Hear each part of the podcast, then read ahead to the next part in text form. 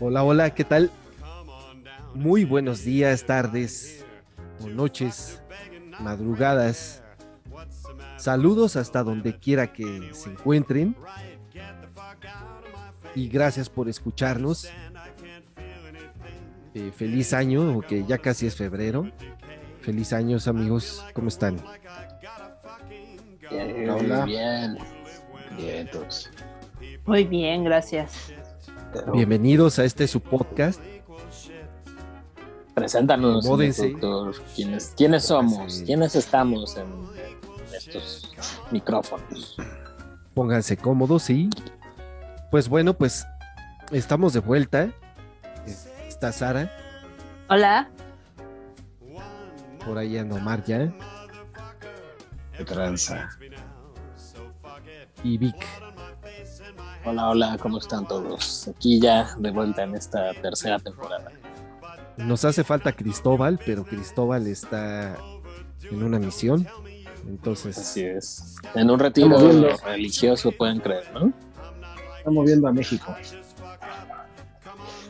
Así es. Está vibrando. Una Si no lo hace él. religiosa. Si no lo hace él, ¿quién chingados lo va a hacer? Sí, Así es. Se sacrificó por el equipo para llegar a ese retiro espiritual. Y vibrar, como dices, amiguín. Exacto, vibrar alto. Creo que se fue a San Miguel de Allende, ¿no? Ahí, ¿Ah? ahí se vibra muy alto siempre, ¿no?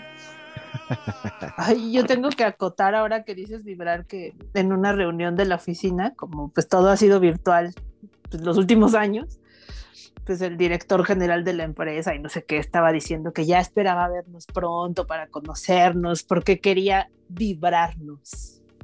Uh, ¿Qué? ¿Qué? Ay, Así- así de grave podría la de una demanda laboral. Sí, no sé qué estaba pensando, pero pues ahora es quiero vibrarlos. Si alguien me dice, te quiero y vibrar, contagiarlos de mi. COVID. Ajá. En fin. Y, y contagiarlos de mi COVID con mis vibras. Pero bueno, esperemos que, que no sea así. En fin, así sigamos es. En que, lo todos, importante. y que todos los que nos escuchan estén bien, se hayan alejado del bicho. Y que tengan salud. Entonces, pues aquí andamos de nuevo. Agradecemos salud. como... Sí, Sí. Salud, sí, salud. sí. Pues agradecemos que, que nos hayan escuchado, eh, los que le sigan dando play a, a estos programas que hemos hecho. Ya llevamos dos temporadas. ¿Ustedes lo creen, compañeros? No, Es lo que lleva el pinche Pero- bicho, entonces. Dos temporadas. Así es. Y teníamos sí. un contrato que firmamos con sangre, muchachos. Sí. Entonces, pues no había Bueno, forma pues- de, de- de escaparse de eso, del bicho y del contrato que teníamos forzoso. Fue como estar en una disquera, ¿no creen? Puede ser, puede ser. Aunque hemos tenido toda la libertad, ¿no?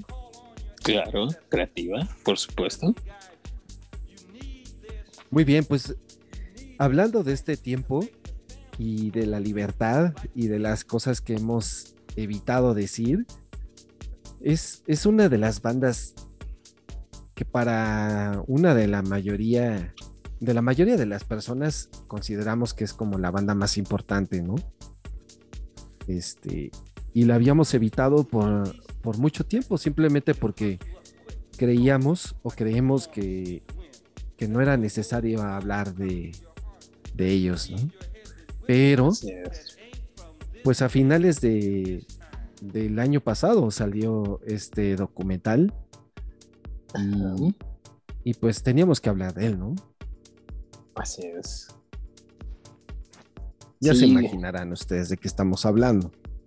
¿Quieres soltar la rola para que nuestro querido público sepa de qué vamos a hablar en este especial?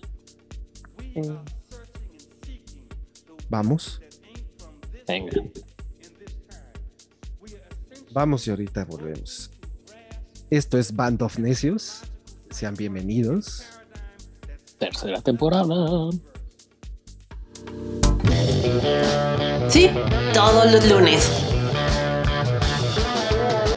Band of Necios.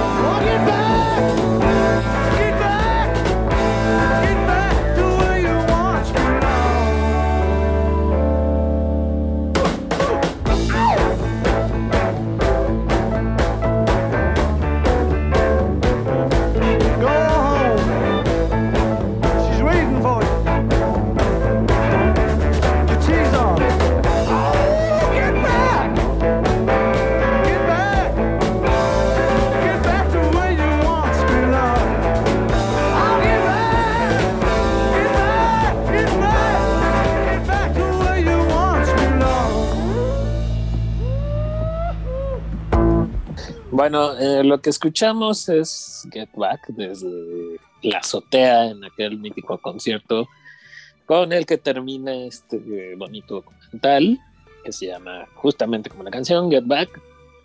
Y bueno, pues de eso vamos a hablar, justamente de ese documental maravilloso que salió en la plataforma de Disney Plus y que decidimos que si íbamos a hablar de ellos, tendríamos que hablar con un buen pretexto y este es muy buen pretexto, ¿o no, chicos? Pues sí, realmente sí. Sí, es un buen. es un buen Ameritaba. Me gustó mucho el documental. Sí, tiene... eh, por donde lo veas, seas fan o no, creo que tienes que verlo, ¿no? Pues no sé, creo que si no. Creo que si lo tuyo no es la música, el rock y los Beatles, sí es, es algo pesado. Son muchas horas, pese a que está dividido en tres. Me parece que, que aún cada episodio es bastante largo, más de dos horas, dos horas y media. Y, y sí me parece honestamente pesado si no es lo tuyo, desde mi perspectiva. ¿no? Creo que, Sí, digo, creo yo que para hablo un como- no fan, ajá. yo hablo como no fan precisamente. Y sí fue difícil, fue... El, el primer capítulo lo vi casi en cuatro intentos. O sea, lo intenté cuatro veces y por fin lo pude terminar. El segundo capítulo me dormí dos veces, o sea, tuve que repetirlo y repetirlo. El tercer capítulo ya fluyó, porque sabía que ya iba a acabar. Fue, fue, fue muy difícil, fue desgastante tal vez, pesado, pero al final disfruté mucho. O sea, una banda que a mí particularmente no me gusta. eh, verla desde una perspectiva muy diferente. O sea, verla. Es como si yo hubiera estado de pinche metiche en el estudio con ellos. Es, es un poco el trabajo de. Pues de, de toda la labor que se hizo, ¿no? Grabando estas chingo mil horas de, de metraje que hicieron en su momento. Y bueno, Peter Jackson pudo eh, concretar en, en estas ocho horas de documental. Entonces, fue difícil, sí, fue pesado, sí, pero me la pasé al final del día bien. Sí, que también es algo importante señalar que no tiene una estructura como la mayoría de los documentales, que llevan un hilo conductor generalmente, aunque no haya precisamente un narrador, pero sí se va, sí te van llevando de la mano en el tiempo con las historias.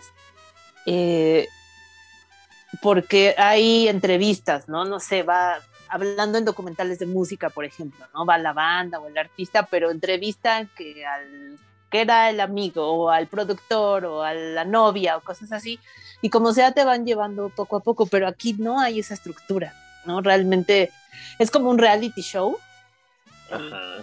o sea, realmente es eso, ¿no? Como un, ahora sí como un real reality show, no como los que se hacen todos preparados. Entonces es la vida fluyendo y, y de pronto eso, pues creo que tampoco estamos acostumbrados a verlo así, tan, tan Sí, desnudo, digamos, ¿no? Como dices, rompe el esquema de, lo que conocemos como un documental en la actualidad. Y lo interesante es eso, ¿no? Que tenía 150 horas eh, para editar y para mostrar al ritmo que, que muestra Peter Jackson, que es el director del documental. Y creo que le dio, pues sí, ese saborcito como diferente, ¿no? Que no es un documental común, y tiene otro ritmo y como dices, es como lo que hubiera sido un reality en aquel entonces que no sé si ustedes comparten, pero sí estaban bien adelantadas a su tiempo ellos, o sea, sí tenían cosas que para nosotros en la actualidad pues no se nos hace tan tan loco, pero en aquel entonces todo lo que se les ocurría es estaba totalmente adelantado, no sé qué opinan. Pues, Pues eh, sí. digo, La, cuestión de la. Dale, dale. Adelante. no, no, dale, Poncho, dale. Pues el tema de la producción simplemente es algo que, que es digno de, de- de reconocer, de, de poner mucha atención. Justo eso es algo que, que, que parece que también eh, hace este documental, ¿no? Muestra sin querer, sin que sea como el, el- tema principal, todo lo que estaba sucediendo alrededor de la banda, en la parte técnica, eh, y, y aparte, eh, este tema de, de cómo de cómo va existiendo, se va dando todo un proceso de seguimiento natural, ¿no? Eh, no, no hay una forma eh, eh, en la que se les diga que digan, que no digan. Y, justo eso, como dices Vic, puede ser que estaban muy adelantados a, proponer algo así, ¿no? No sé si, si a alguien más ya se le había ocurrido.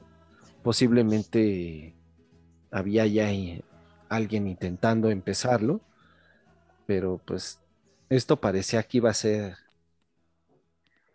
algo, algo grande, ¿no? Con todo lo que se proponía en la parte técnica desde que aceptaron estar, estar frente a cámaras todo el tiempo, ¿no? Que los, los siguiera una cámara, que estuvieran ahí eh, todo el tiempo y, y esa parte técnica pues es, es, es bastante interesante, las, las, los instrumentos, no sé, eh, tal vez me vea muy corto o, esté dando vueltas, pero, pero creo que ahí es algo que, que estaba puesto para que, que ellos fueran e hicieran un documental como lo que vemos, ¿no? Sí, quizá a lo mejor tuvo que esperar todo este tiempo justo porque a lo mejor no había en aquel entonces la tecnología para verlos como los vemos aquí en la pantalla, ¿no? La restauración es impresionante. Yo vi un clip muy pequeño de cómo estaba originalmente eh, y nada que ver, ¿no? O sea, ahorita la producción es, este, parece que lo hicieron, no sé, unos meses antes, ¿no? Eh, eh, la nitidez, la claridad, el sonido, la mezcla, todo está increíble, que es gracias a la tecnología que tenemos hoy en día, ¿no? Quizá como dices, Sí. en el momento no hubiera podido darse así como los vimos ahorita. el, el trabajo del maestro Peter Jackson pesa mucho, digo, es el tipo que hizo ver el triunfo de, de Gondor, por ejemplo, ¿no? Es un, es un cabrón. Eh, y aquí se nota mucho, o sea, un video que fue filmado eh, a finales de los 60, la madre, ¿cuántos años estamos hablando? Y, tú lo ves y fuera de, la ropa dices, no mames, esto parece que se filmó hace muy poco.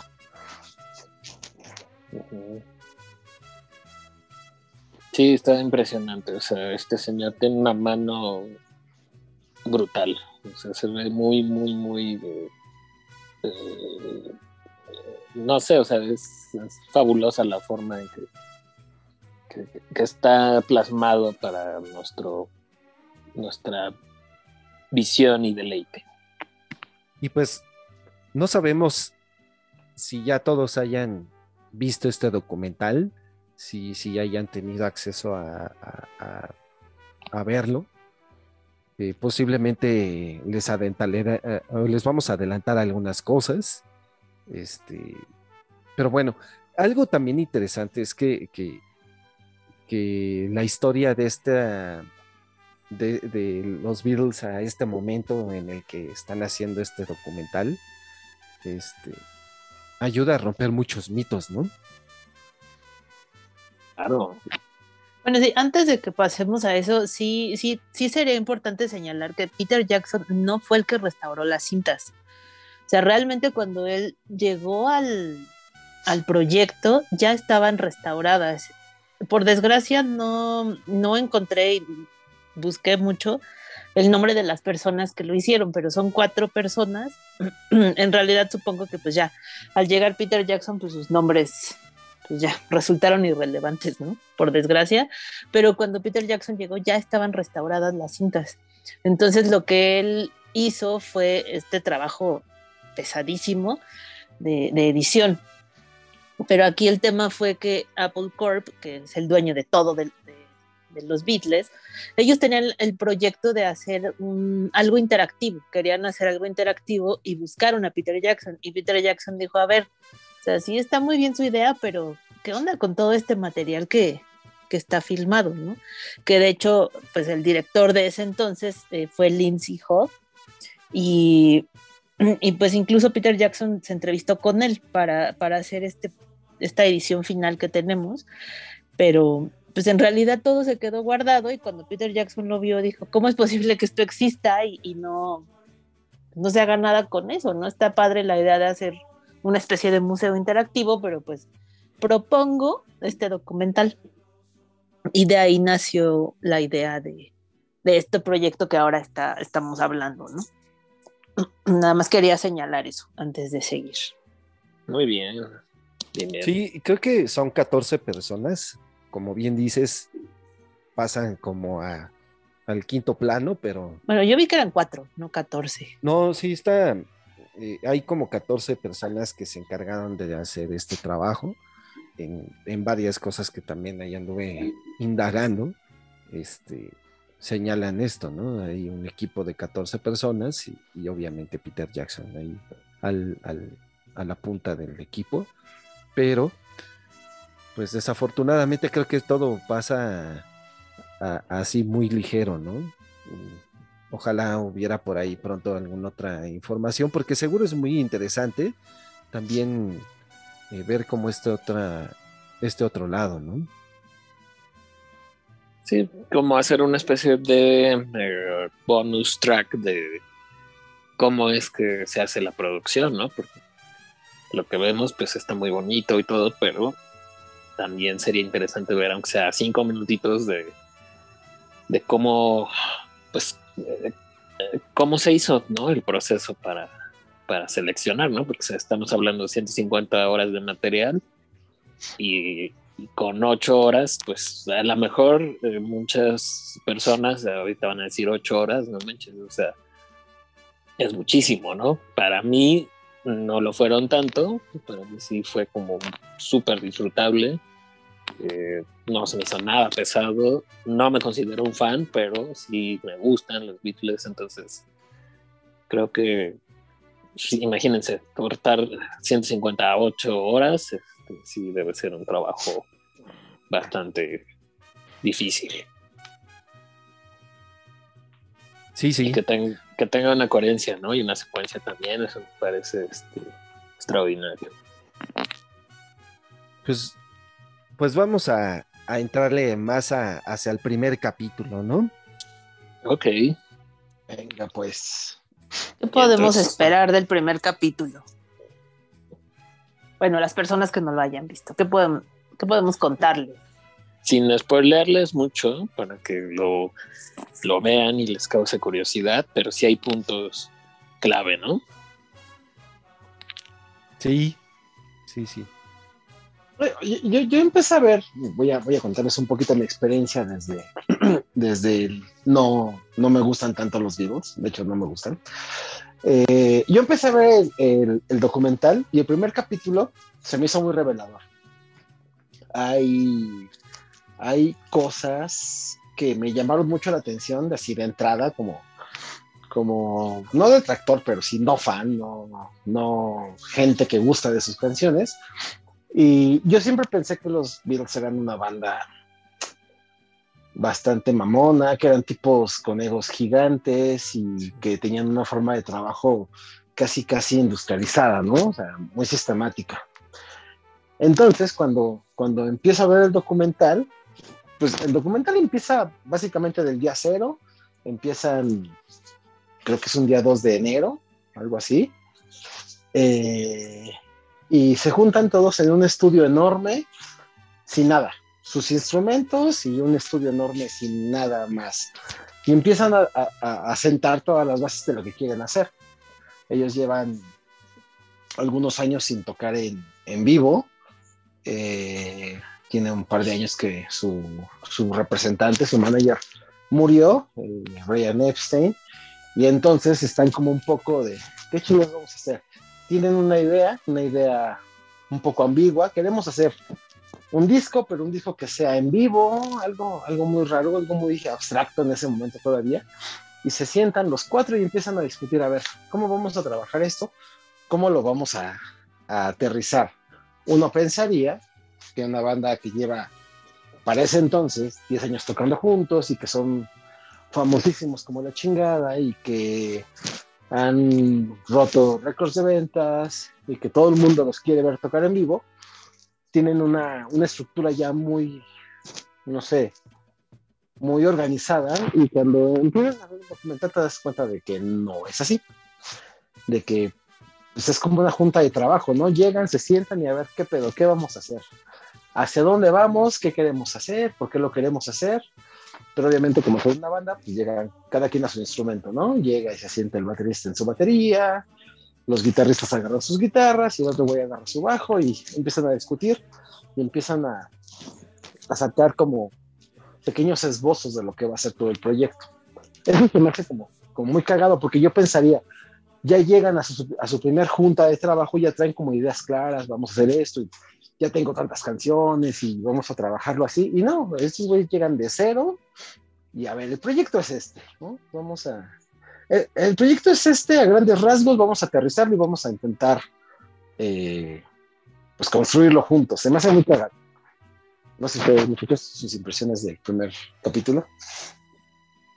Sí, y creo que ahí eh, lo que decías de revelador, pues vemos al equipo Beatle, a los integrantes, eh, cómo son en realidad su- sus personalidades, la forma en que trabajan, cómo están planeando, qué decisiones tom- van a tomar. Pero algo que resalta mucho es la incomodidad, ¿no? Este estudio que tú mencionas de cine, en el que están eh, enclaustrados, pues como que no, no, no termina de gustarles, ¿no? Ellos desde el primer momento no se sienten cómodos y también creo que la parte de las cámaras los intimida, ¿no? Entonces hay como varios factores que están jugando en contra todo el tiempo, ¿no? Entonces ahí creo que el capítulo empieza como fuerte, son y un poco ríspido entre esa planeación que no está como, como funcionando, ¿no? Hay como muchas cosas en contra eh, y creo que ahí eh, el capítulo este, es un poquito tenso hasta cierto punto, ¿no?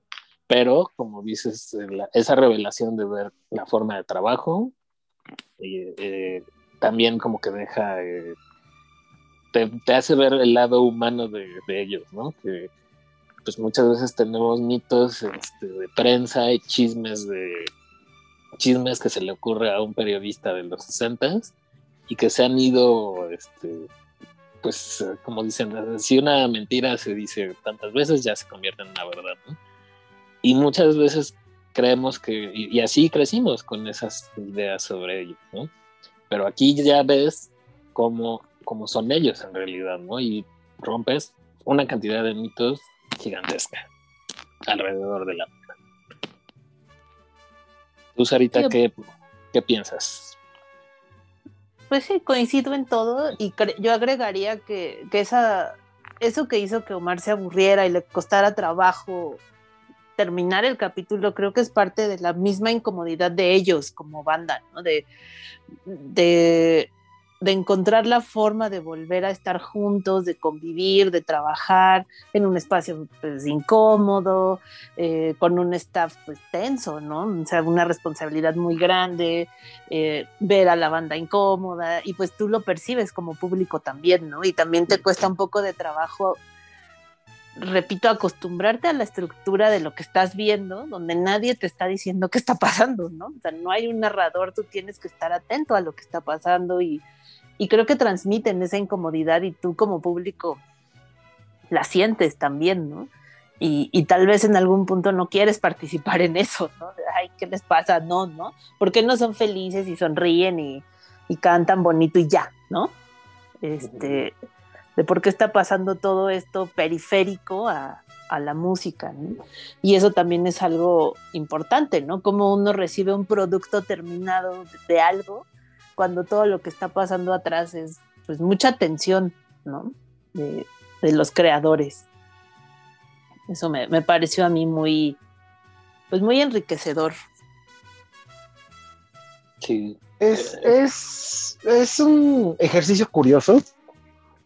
Digo, ya alguna vez lo platicamos, ¿no? Todos los que estamos en este, en este podcast tocamos de alguna manera algún instrumento y estamos relacionados con la música. Pero no sé si ustedes en algún momento estuvieron en un, en un momento de, vamos a, vamos a armar una rola con una banda, con, con, más de dos personas en un lugar cerrado, intentando generar alguna canción o generar ideas.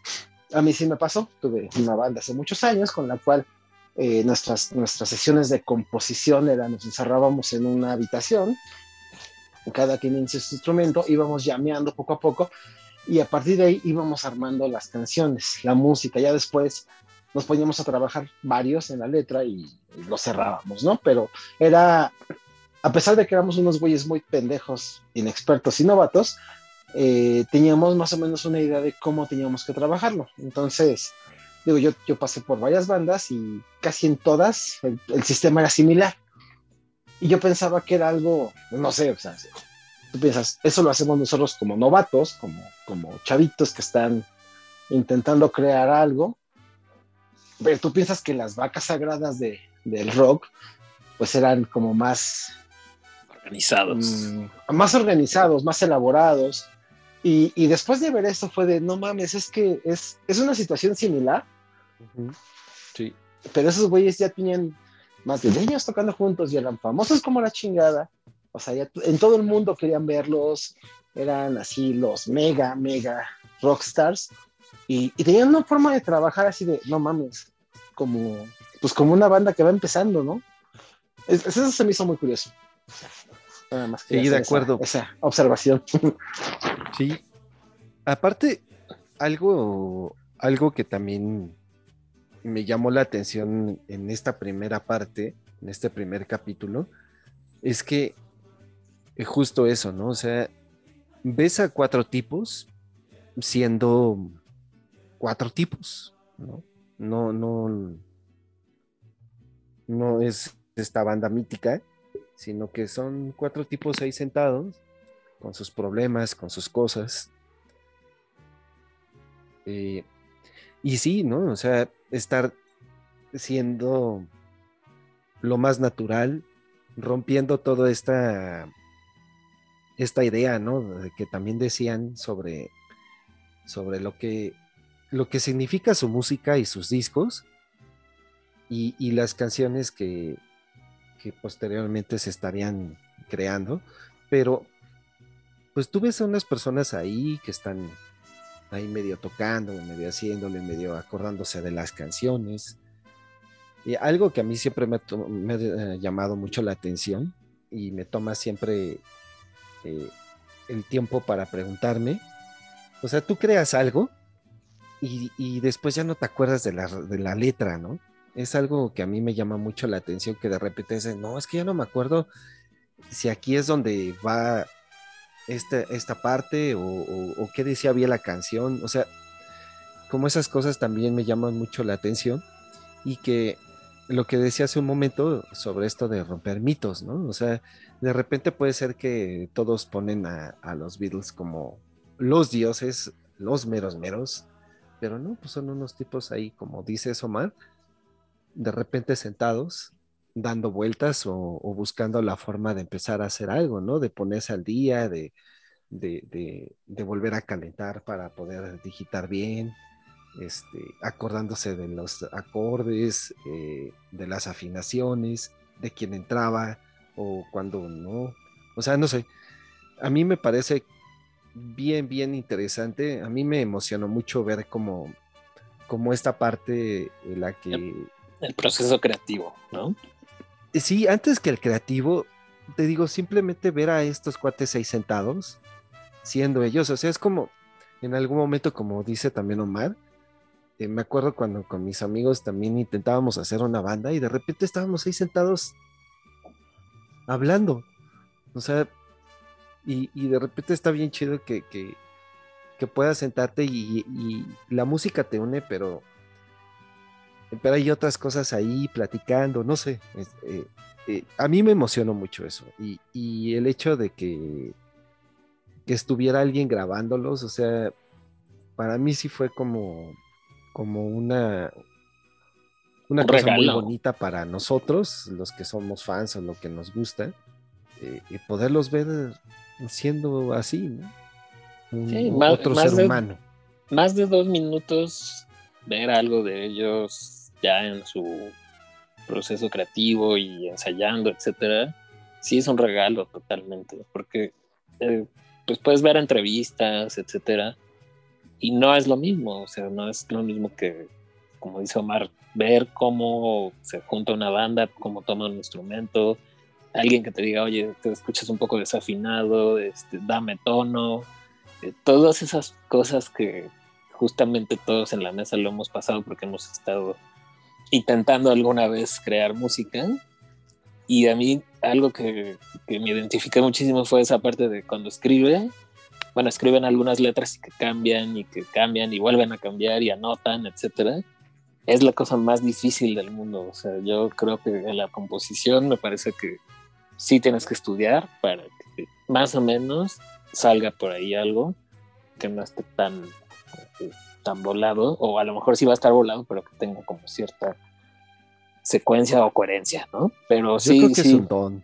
coin- sí, coincido que emociona muchísimo esa parte, eh, esa sensibilidad que te da de, a ver, no eran dioses, eran cuatro chicos muy jóvenes que ya eran los más famosos, la banda más famosa de- de- del mundo, intentando crear nueva música. Entonces eso se está, de- partiendo de esa premisa, sí te engancha el documental muy, muy, muy cañón. Sí, sí. Y pues bueno, la verdad es que si no lo han visto, mm, Denle, denle. sí, sí. aunque, lo aunque- dice un, un detractor de la banda. Denle, tienen que verlo. sí, sí. Si te gusta o no te gusta, tienes que verlo. Es, es obligado para, para poderte hacer un juicio de la banda más, desde mi perspectiva, más eh, sobrevaluada de la historia.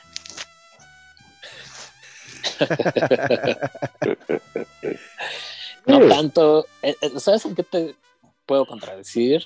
Que, ok, puede ser que mucha gente la sobrevalore, ¿no? Pero en su favor puedo decir que lo, la magia que tenía cada uno de ellos y juntarla y lograr hacer algo, eso creo que es lo más eh, increíble del, del- del documental y de la banda.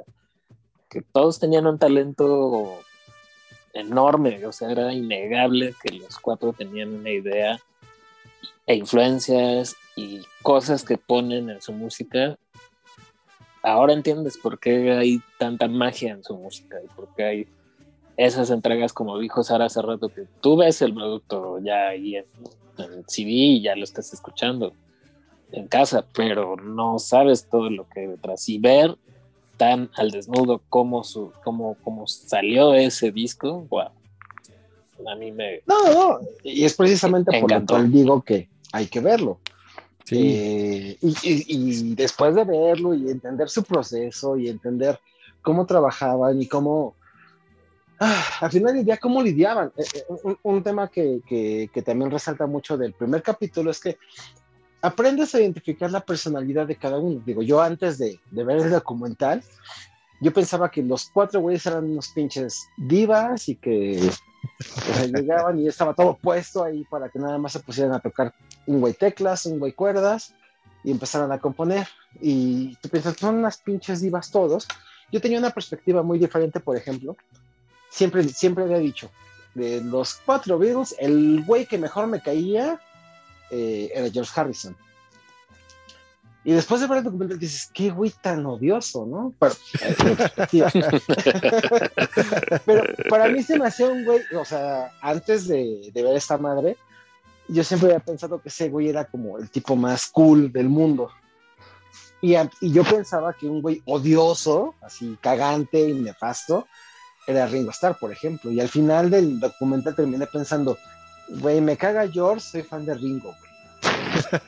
y no por cómo toca, el tipo tiene una personalidad que dices, no mames, soy fan de este cabrón, es súper cool el güey, tiene un pinche estilo de no mames, Eh, no lo ves hacer ni, o sea, no lo ves ni emputarse, ni decir, no, chinguen a su madre, ya me voy, no, nada, güey, el tipo está, "Eh, yo me voy a dejar llevar por la corriente, lo que haga felices a otros pendejos me hace feliz a mí, punto. Es un güey tan un- cool, güey, Y era un tipo que se prestaba a aprender todo. Él le gustaba involucrarse en todo, o sea, en la producción, en los instrumentos, en la composición. Era una esponjita ese señor, ¿eh?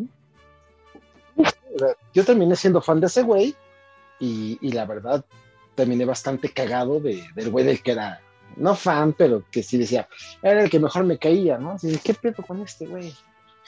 Era el que mejor me caía y resulta que es un pinche simple berrinchudo.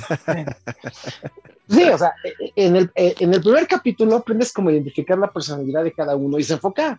No sé, esto yo creo que es el trabajo de edición que hace Peter Jackson, como resaltar mucho esa parte, ¿no? Ves a un, La parte a un humana. Paul McCartney, Sí, sí. Ajá, sí, sí, la parte de la estructura interior que trae cada quien. Eh, yo siempre pensé que este John Lennon era una diva. Y Sí, yo ves, también, eh, sí. ves esta madre y resulta que John Lennon era un güey cagadísimo, güey. Era un güey que se la pasaba haciendo bromas, divirtiéndose, bailaba hacia el payaso. O sea, y dices, no mames, qué güey tan pinche cagado. Sí, Era sí, un sí. tipazo afable. Si estos pendejos este, fueran mis amigos, mi, mi mejor cuate hubiera sido John, güey. Definitivamente. O sea, Sí, porque es un güey sí. muy simpático. Y Sí, hubiera chocado muy cabrón con George, que era de Muy que, bien. o sea, que me caía bien, güey. Y, Por ejemplo, ¿no? aprendes, bueno, entiendes un poco la personalidad de cada uno. Y, y bueno, pues es, es muy agradable ver que, que ni eran unas divas, ni eran unas reinas, eh, que pues, básicamente eran cuatro chamacos que les llegó la fama muy temprano. ¿Y ya? Así es, así es, y- así es. Y para el siguiente capítulo, ¿Y quieren spoilear un poco qué pasa al cerrar el primer capítulo o vamos directo ya al segundo? hay que Porque hay, hay algo O importante que pasa. Bueno, vamos a dejarlo en, en suspenso. Si usted termina el primer capítulo, hay un punto de quiebre. O sea, nos vamos al segundo capítulo como en novela de- en viernes, en la noche, porque se queda sabroso. ¿no? Y yo, como Sí. lo vi en partes y en días distintos, pues sí, la verdad sí me quedé como si hubiera sido viernes, ¿no? Así la novela de, de moda, la que nadie se pierde. Y si dices, ah, caray, se quedó bien buena, ¿qué va a pasar el lunes? Sí, porque aparte, aparte, por ejemplo, en, al principio como que sí les incomoda que esté la cámara ahí, ¿no? Todo el tiempo como filmándolos y, el micrófono y todo esto. Pero llega un momento que se les, se les va totalmente eh, eh, la atención y, ya se relajan más, ¿no? Al principio también se ven como un poquito más tensos, como que sí voltean a ver a la cámara que está grabando y de repente se les va, ¿no? Se, se- olvidan y es donde aflora ya bien eh, la personalidad de cada uno de estos tipos, ¿no? Y Entonces, aunque- desde aquí, Sí, en el segundo capítulo ya vemos un poco más lo que tú mencionas, ya más estrés, ¿no? Ya hay un cúmulo de roces, justo la cuestión de la filmación, creo que es algo que a todos les empieza como a mal vibrar, ¿no? No quiero decir que eso sea el factor, pero hay muchos factores, ustedes lo verán ya en ese segundo capítulo, pero ya empieza a haber más roces, ya se empieza a poner más sabrosa la cosa y empiezan como a caer en, pues se empiezan a estancar, ¿no? Ya no están avanzando, están pasando los días y ahí sí, como dice Omar, los berrinches empiezan a notar más.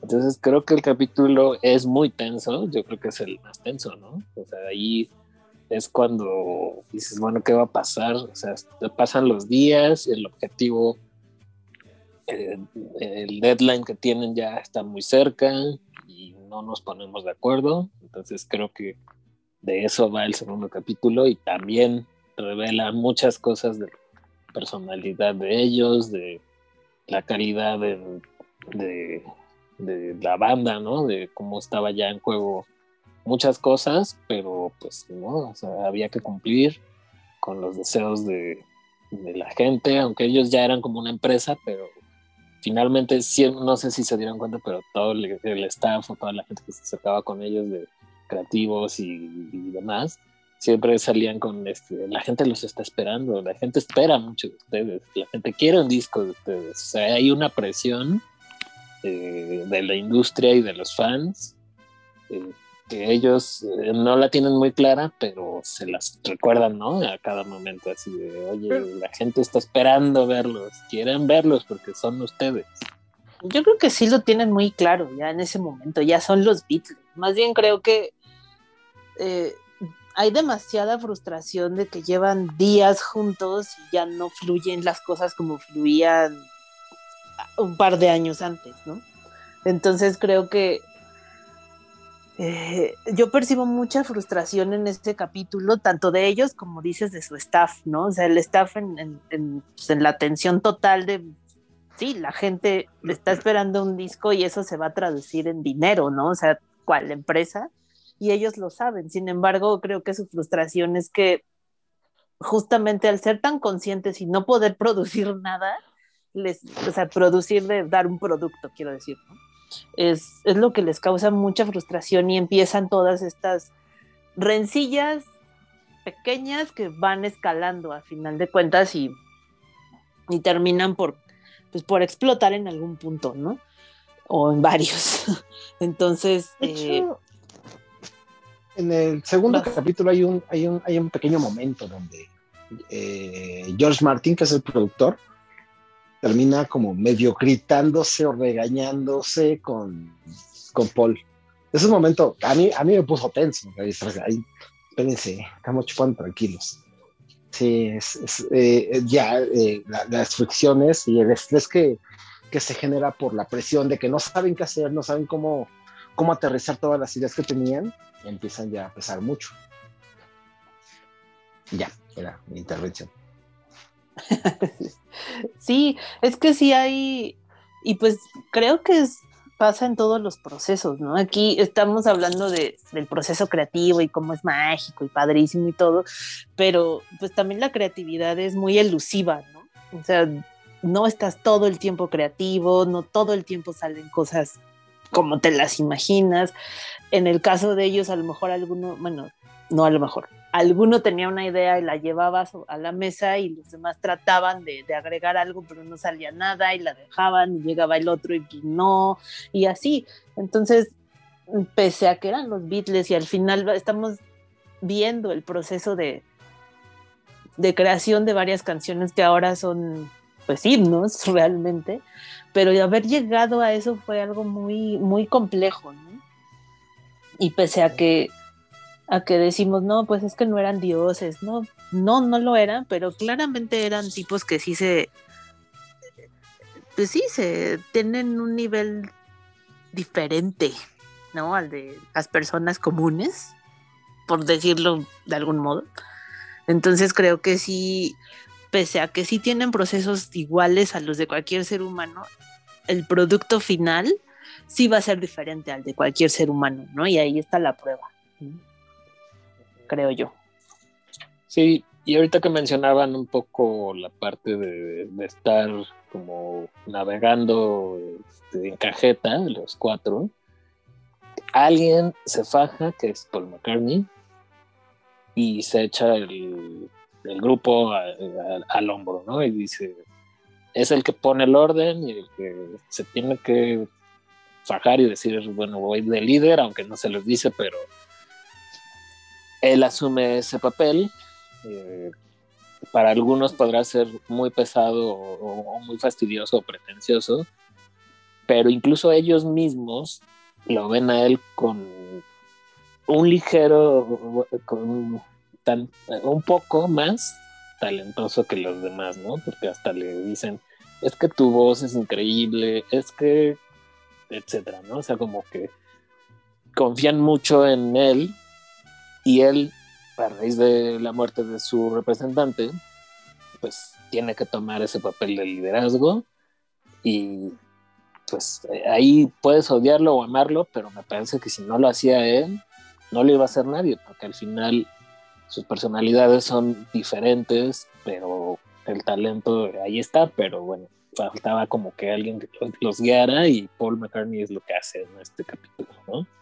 Que a mí me que- pareció lo más adecuado. A mí me dio la, evidentemente pues por el contexto pues así así fue no todo lo que ya ya hemos mencionado pero a mí sí me dio la impresión de que realmente era la dinámica que tenía Paul no a lo mejor no se había notado antes en su historia pero hay un momento donde George está proponiendo algo y, y Paul le da como retroalimentación por decirlo de algún modo, y George se molesta un poco y le dijo, es que siempre, le dice, siempre haces lo mismo, siempre eras así, siempre quieres hacer lo que tú quieres, algo así le dice, ¿no? Entre Sí. sus momentos de tensión. Y Paul pues, se queda callado y nada más así como de, yo creo que sí, ¿no? O sea, como, ¿qué te digo, no? Entonces, o sea, pienso que esa dinámica de dominante de Paul McCartney es parte de su personalidad y la que a final de cuentas lo ha mantenido hasta la fecha trabajando. ¿no? Sí. sí, él tiene un método de trabajo, eh, pues sí, muy sistemático y pues les gustara o no, pues los llevó a, a un maravilloso disco y a los otros siete que, tuvieron, ¿no? Pero sí, eso es, es un apunte muy, muy real. O sea, Paul McCartney en actualidad pues sigue siendo un hit y sigue sacando música increíble porque pues tiene una idea muy clara de lo que quiere hacer siempre, ¿no? Y en todos sus proyectos siempre ha sido lo mismo, o sea, Beatles, eh, Wings, eh, solista, hasta ya con artistas de la actualidad, es, es- tiene una visión que va un paso adelante de cualquier otro músico y ser humano. Dice, Sí, pues ya ves lo que decía Homero Simpson, ¿no? En Wings él era el único que tenía talento. Exacto. No me acordaba de Homero, pero, pero sí tenía mucha razón. de mis momentos favoritos de todos los Simpson, imagínense. Pues es que, es que en realidad yo creo que eso es lo que se necesita en cualquier grupo, ¿no? En cualquier eh, eh, trabajo grupal. Siempre hay alguien que es el motor, ¿no? O el que impulsa todo. Porque si no, no funcionan las cosas, ¿no? Eh, eh, Sí, son las siempre experiencias. necesitas un líder. sí. Eh, Y que eso no es como sea básico. Ah, tan marcado tal Lo- vez, porque en este caso pues tenemos a cuatro tipos que, que son pues, geniales. iguales, pero Como, como músicos hay alguien. los cuatro. Pero ¿Cómo? precisamente lo curioso de este documental es eso. Eh, este es el primer trabajo que hacen fuera de estudios. Eh, todo, todo este proyecto empieza porque quieren hacer un, un disco en vivo. Ellos llevan ya un par de años sin tocar en vivo, sin tocar para público. Únicamente habían estado grabando, habían hecho cosas en estudio, pero sin salir de gira, sin público. A partir de que muere Brian Epstein, que su, era su, su manager, eh, y era como el tutor de todos estos güeyes. Esos güeyes empezaron a tocar. Cuando empezaron la banda, George Harrison tenía 13 años. Paul y John tenían 15. O sea, empezaron una banda cuando iban a la secundaria, básicamente. Entonces, cuando llegan a este punto, a Get Back, ya llevan 10 años tocando juntos. Andan en los 26, 25 años, 28, los más grandes. Eh, pero el que siempre fue su tutor, digamos, que era Brian Epstein, ya se murió. Entonces, este es el primer ejercicio que hacen para organizar como todo un proyecto ellos solos y el que toma la batuta, o sea, es el que tiene que erigirse como el líder del grupo, pues es Paul, porque los demás güeyes están bien pendejos. Y no es que sean pendejos per se. Eh, por ejemplo, en el momento en el que empiezan a hacer este rollo, eh, John Lennon anda, pero en plena luna de miel con el pinche mueble este, ¿cómo se llama? Yoko Ono. Eh, Con el cable. George, con el cable este.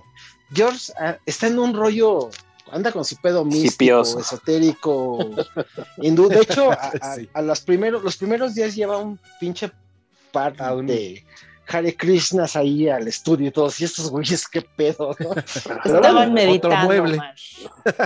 ese güey no lleva su morra, que en aquel entonces, pues el tipo andaba con esta Patty Boyd, era su esposa, y en lugar de llevar a su morra, lleva a este par de. Esos sujetos que huelen. Bueno, Omar, A- eso a te puede dar una idea de por qué dejó de ser su esposa. Bueno, ¿por qué empezó a andar ella con, con Mary Clapton? De hecho, ella Bueno, es la que. otro.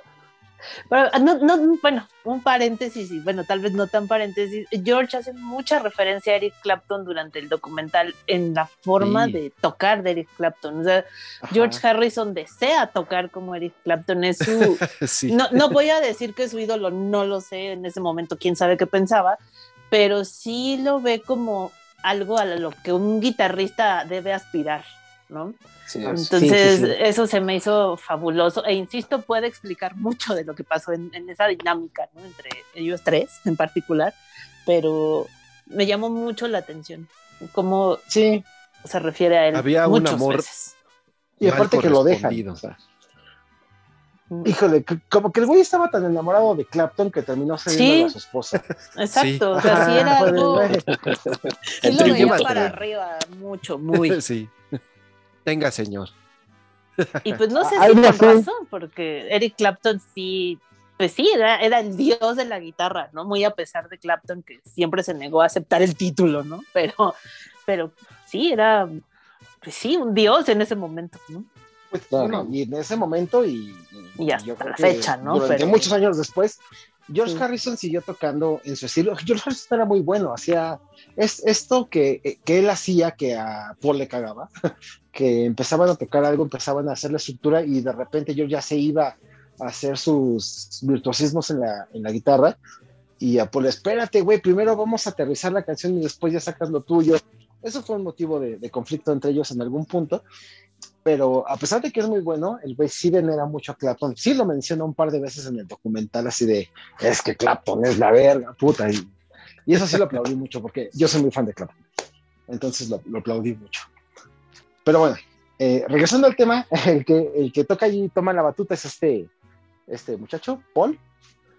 Eh, pues porque es lo que, o sea, de todos, al parecer el que tenía la pinche madurez emocional como para decir, bueno, cabrones, si no lo hago yo, nadie lo va a hacer. La personalidad de Ringo era, todo está cool, yo no me voy a meter en pedos con nadie, yo hago lo que ustedes digan. Eh, insisto, John andaba en plena luna de miel con el mueble este. Y, y, y George pues, andaba en su pedo, o sea, güey quería ser muy creativo y virtuoso y quería ser, básicamente quería ser Clapton.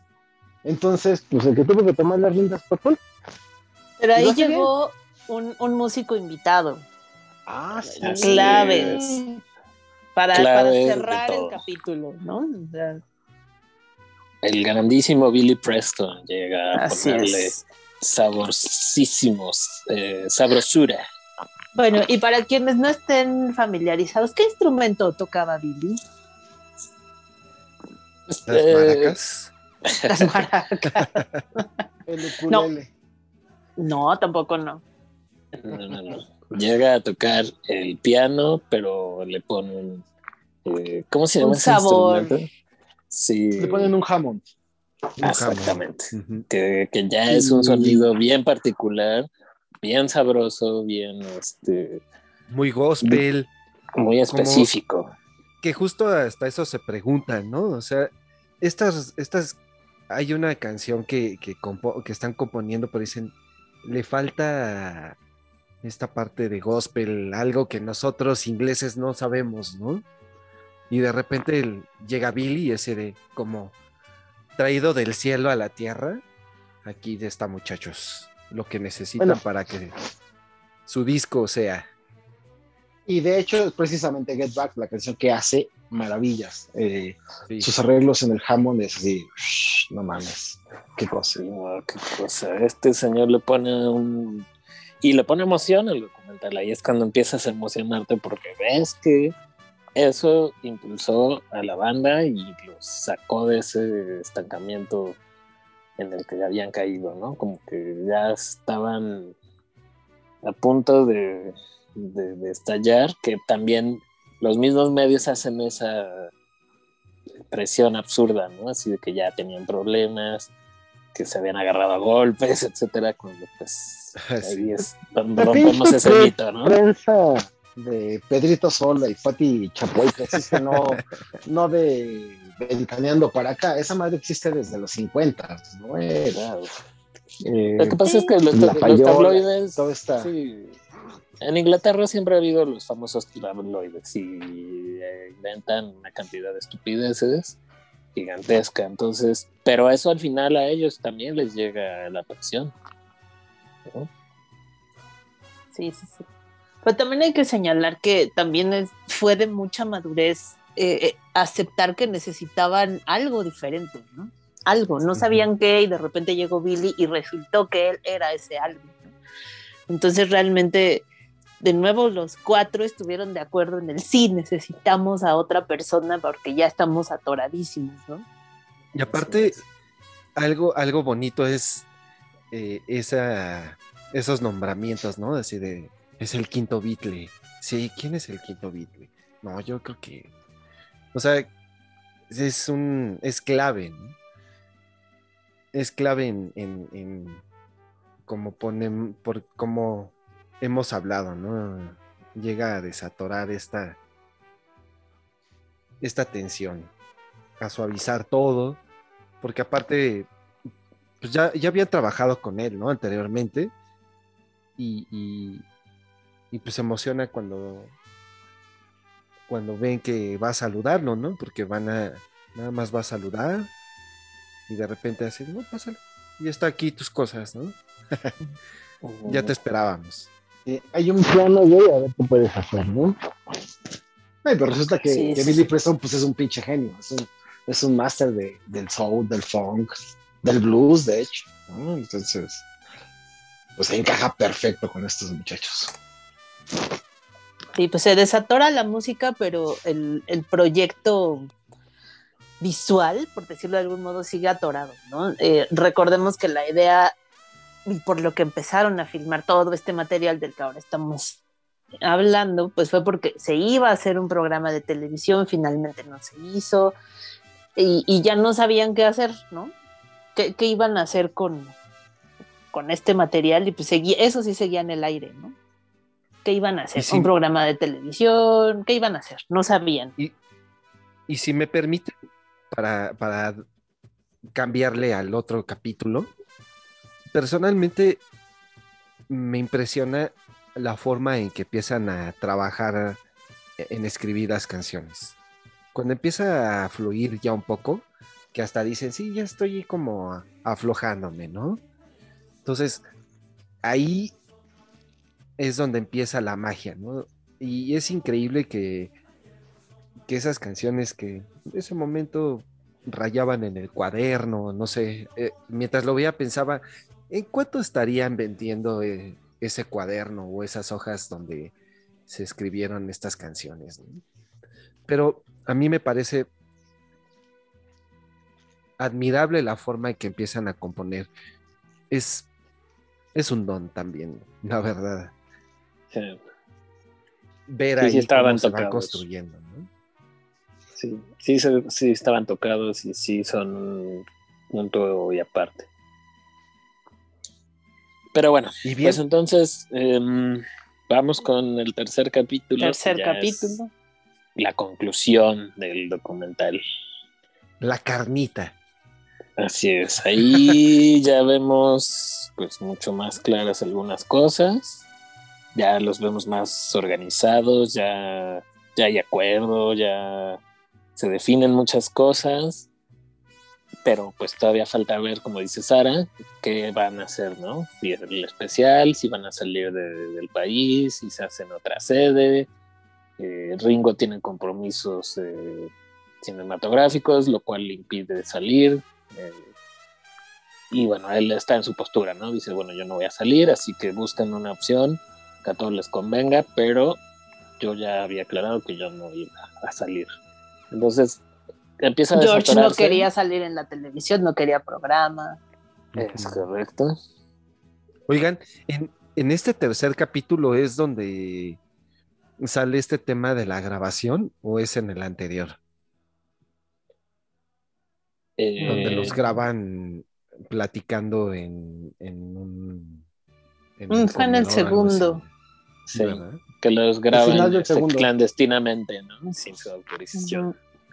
Tienen que, esa, eh, si no han visto eh, cuando escuchen esa conversación, yo creo que cambia todo, ¿no? Perdón, se me olvidaba. Hiciste un paréntesis. Sí, disculpe. Sí, y pues em, eh, ya cambian de estudio. Resulta que este lugar o esta, este estudio cinematográfico donde habían pasado muchos días, eh, bueno, eso es desde el segundo capítulo para ya el tercero, pero sí es un punto importante, ¿no? Cuando cambian del estudio de TV al, al estudio de ellos, hay una diferencia tremenda, ¿no? Y viene Sí. otro personaje que también es clave en esta eh, realización, ¿no? El productor, em, ay, ¿cómo se llama este chico? Glyn Jones, Sí. ¿no? Ajá. Entonces, eh, creo que ese es un factor importantísimo en la historia. Sí, bueno, él ya estaba, él siempre estuvo, pero como que cuando todo empezó a fluir, creo que él también se empezó a soltar y, y a proponer. y resulta que lo que proponía era oro molido, ¿no? Sí, incluso en, en el estudio pues fluye mejor, eh, tienen mejor sonido, están más cómodos. Él hasta mueve, él mismo mueve eh, monitores, micrófonos. Él se encarga de, que lo que está en la sala con los chicos se escucha increíble en los masters, ¿no? Y eso le pone un saborcito bien, bien bueno porque el tipo es como, tienen también una visión impresionante de cómo hacerlo sonar bien, ¿no? Aparte, algo que es bien importante, sí ya están fluyendo, ya están más cómodos, ya están saliendo las ideas, sin embargo tienen muy pocas canciones listas para incluir en el disco, ¿no? Para un disco completo no les alcanza. Entonces les es. queda menos de una semana para terminar el disco completo. Y en ese momento creo que llevaban como tres canciones pues decentes, ¿no? Entonces de, De- ahí... empi- eh, eh, Sí, dale, dale. ¿Sí, Omar? Sí, pues, dale, dale. Eh, no, pues ya, eh, de ahí va a brincar a que eso lleva a, a la idea magistral que hace que se pueda concluir el disco a tiempo y, y pues resulta uno de los conciertos más emblemáticos de la historia del rock también, ¿no? Y ya, Así es, termino mi idea. Omar, Es ¿qué que- ibas a aportar? O Ahí- es Ahí que en- en, en ese punto llegan a, llegan a su estudio, ya a Apple Studios, y se dan cuenta que, ok, ya todo está fluyendo, ya hay como más creatividad, pero no tienen nin- ninguna canción armada. Empiezan como a trabajar ya más, más enfáticamente en las rolas, pero se les acaba el tiempo y llevan muy pocas rolas armadas. O sea, realmente no han aterrizado ahí todavía nada. Y es como, el proyecto que ellos tienen originalmente era grabar todo en 24 días. Y ahí pues ya van un poquito más allá de los 24 días y no pueden acabar de cerrar. O sea, eran genios, pero, pero pues también eran genios con horarios de humano, ¿no? Sí, Tenían que dormir. Algo curioso, ¿no? Que era como, como Godines trabajaban de lunes a viernes. Exacto, sí.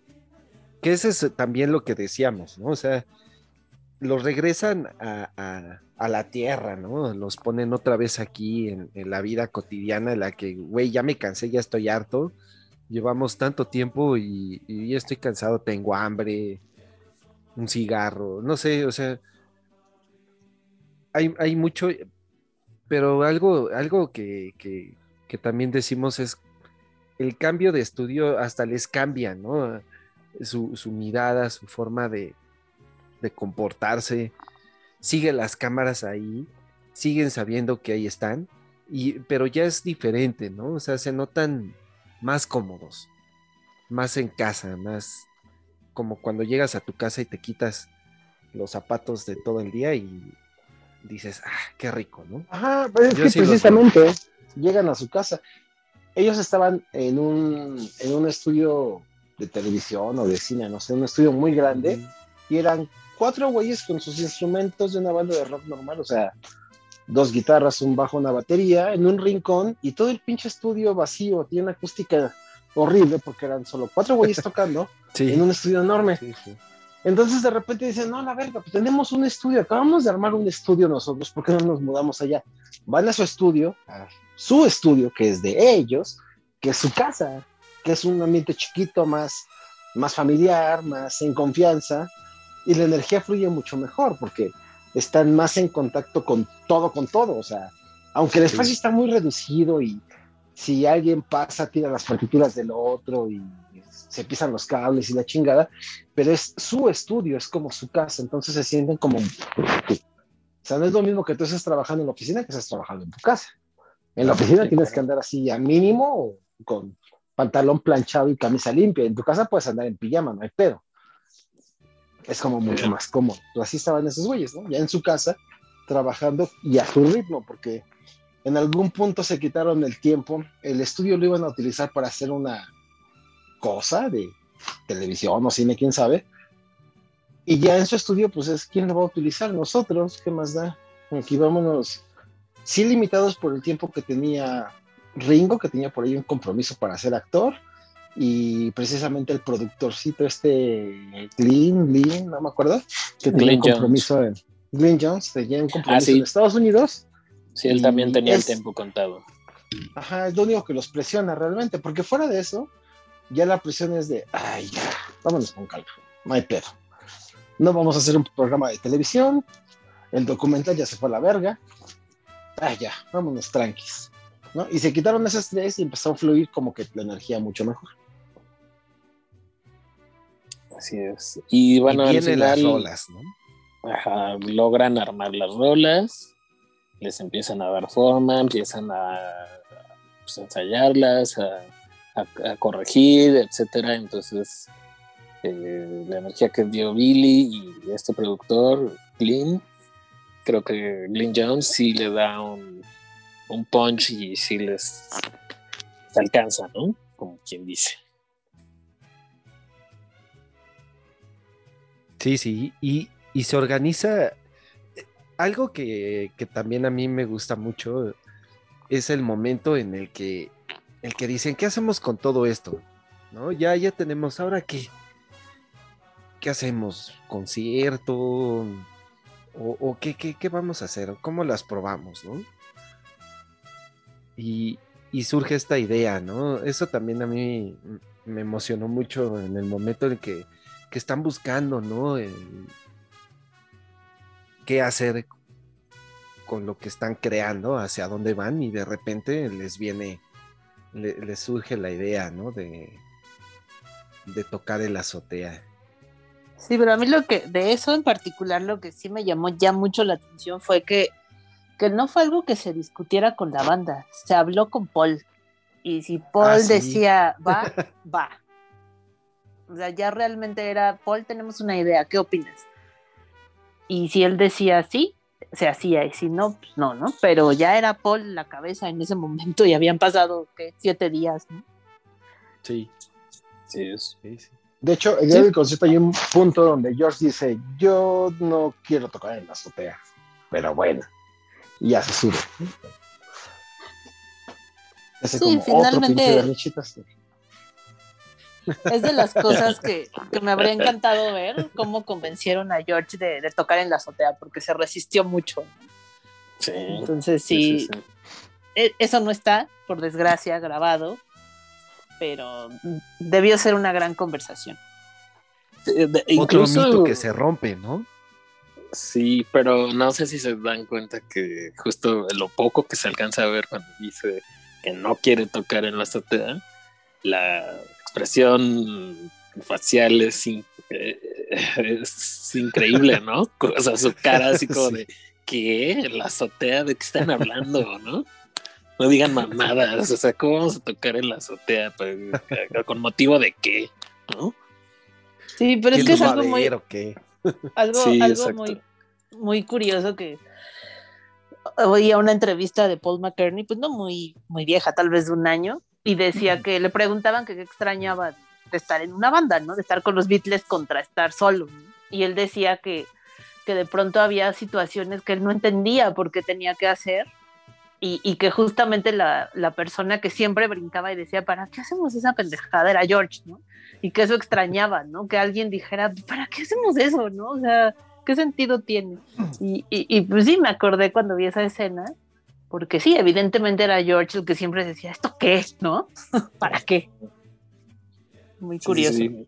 Y sus expresiones, insisto, era muy, eh, muy cagado como con, con la cara mostraba todo, ¿no? O sea, si estaba inconforme, si estaba a gusto, si no estaba a gusto. En donde yo veo disfrutándolo es cuando ya están armando las rolas ya en su estudio y, y que ya está convencido de estar en el grupo y ahí sí se ve que lo está disfrutando y eso me gustó mucho. Era la real Yoko Ono. Al, al principio de- del documental, así como en la introducción, tienen un par de entrevistas con ellos, poniéndote un poco el contexto antes de, de que empiece el proyecto Get Back, ¿no? Y hablan de su gira, de su gira, perdón, en Manila, cuando los, los mandaron a la verga porque dijeron que eran más grandes Sí. que Cristo y la chingada. Y Manila es un, es un lugar bastante católico. Bueno, al final ya le- les preguntan, ¿quisieran volver a tocar en Manila? Y dice George, de entrada yo no quería ir a tocar a Manila, o sea, yo no quería tocar ahorita en Manila. O sea, es un güey que todo le cagaba. Desde ahí se nota que el güey todo le cagaba, o sea, Odio no le gustaba nada, o sea, solamente le Odio gustaba odiar. tocar. Ajá, Sí, era Pasando un poco de- gruñón. Ujú. ajá, exacto. Pasando un poco de su, de su estancia en la India, ¿no? Cuando andan en todo su pedo Sí. Maharishi. Y ese güey es el que los lleva, o sea, realmente el que se clavó en el pedo hindú y todo este rollo místico, tragar hongos y pues, ser veganos, el que los influye un poco es George, es el que le gustaba ese rollo y es el que los lleva. Pero creo que solamente disfruta su estancia en la India y tocar en Inglaterra. Fuera de eso, todo, Sí. todo lo demás parece que le caga. En la azotea. "Ay, me Y hay una- azotea". Hay una parte muy, ca- muy cagada que eh, le preguntan a Ringo, ¿no? Oye, ¿te gustó la India? Y "Eh, no, No. no realmente, no. no realmente. Está increíble. No dijo, fuimos porque este pendejo quería ir, nada más porque no le dieron tiempo, pero Pero lo pensó, O sea, su cara lo decía, ¿eh? O sea, Sí, claro. Ay, ay, no, podríamos hablar, creo que horas, porque dura ocho horas. sí, sí, sí. podríamos hablar más de las ocho horas, realmente. Sí, claro. Pero bueno, pues, ¿qué les parece si hacemos conclusiones de, de los tres capítulos y del documental? ¿Quién. ¿Quién quiere abrir con las conclusiones? Espero ya se les haya antojado muchísimo ver el documental. Los que nos están escuchando y no lo han visto, creo que ya tienen suficientes razones para verlo. Digo, Pero, realmente conclusión. nos fuimos, no- nos fuimos leve. el documental da para Sí. mucho, te muestra muchas cosas. Eh, Sí, muchas. yo, más. Yo, qui- yo quiero cerrar, así como conclusión.